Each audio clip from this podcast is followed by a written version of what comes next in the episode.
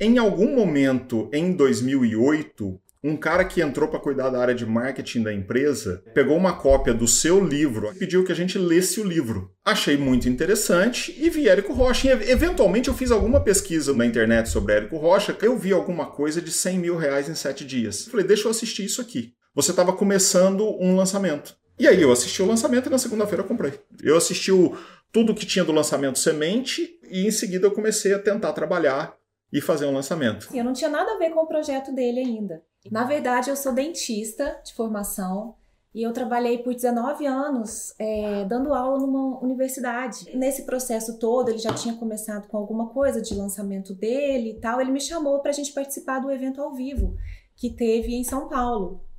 E aí eu fui mesmo para conhecer, para fazer companhia para ele. E naquele momento ali foi que a gente teve a ideia de de repente lançar um produto meu, que ele ia me ajudar a desenvolver e um produto focado no meu grande sonho da minha vida, que era moda. E eu falei, eu vou dar conta, por mais que eu tenha trabalho, eu já tinha tanto a faculdade como eu tinha loja física também.